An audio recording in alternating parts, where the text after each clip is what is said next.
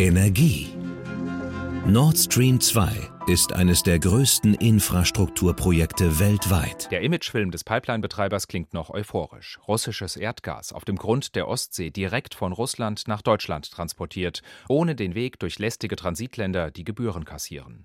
Zu Zeiten von Bundeskanzler Schröder galt das als strategische Weichenstellung für Versorgungssicherheit in ganz Westeuropa. Diese Gaspipeline leistet einen zentralen Beitrag, damit Europa einen direkten Zugang zu den gewaltigen russischen Energieressourcen, etwa denen in Sibirien, erhält. Als Gerhard Schröder das sagte, war er längst nicht mehr Kanzler. Beim Baubeginn von Nord Stream 2 vor zehn Jahren sprach er als Aufsichtsratschef des Betreibers der Pipeline.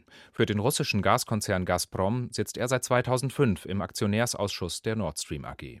Von der Euphorie dieser Tage ist nicht mehr viel geblieben. Vielen in Europa war die Ostsee-Pipeline schon lange ein Dorn im Auge, allen voran die baltischen Staaten und Polen, die sich ausgebotet fühlten. Schließlich lässt sich mit dem Durchleiten von Gas auch gutes Geld verdienen.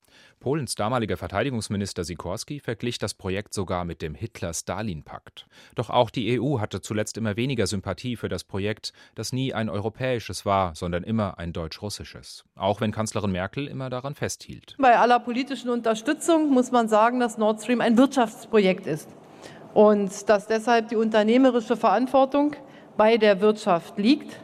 Aber wir haben natürlich auch als Politiker ein Interesse an einer verlässlichen Energieversorgung und Nord Stream, die Pipeline, ist ein solches Beispiel. Und auch der Präsident der Vereinigten Staaten konnte sich nie mit der Pipeline anfreunden. Verständlich, denn das amerikanische Flüssiggas, das mit Tankschiffen nach Europa kommen soll, wäre nach der Fertigstellung von Nord Stream 2 endgültig nicht mehr konkurrenzfähig. Donald Trump drohte, auch wegen der Pipeline, mit dem Abzug von US-Soldaten aus Deutschland. Why is Germany paying Russia billions of dollars for energy? Warum zahlt Deutschland Milliarden Dollar an Russland für Energie und dann sollen wir Deutschland vor Russland schützen? Vergangenen Dezember setzte Trump erste Sanktionen gegen am Projekt beteiligte Unternehmen in Kraft. Seitdem Baustopp. Das russische Verlegeschiff, die Akademik Chersky, liegt im Hafen von Mukran auf Rügen dem Hafen, dem US-Senatoren mit Vernichtung drohten. Jetzt, nach dem Anschlag auf Alexei Nawalny, ist auch von Sanktionen gegen Russland die Rede.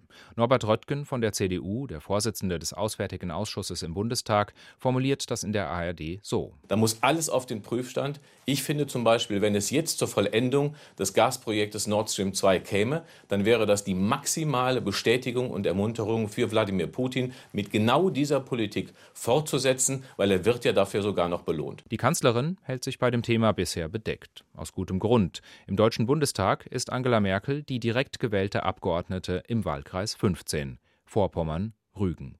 Da, wo die Pipeline ihr Ende finden soll. Und ein weiteres Terminal verspricht Jobs und Wirtschaftskraft in einer strukturschwachen Region.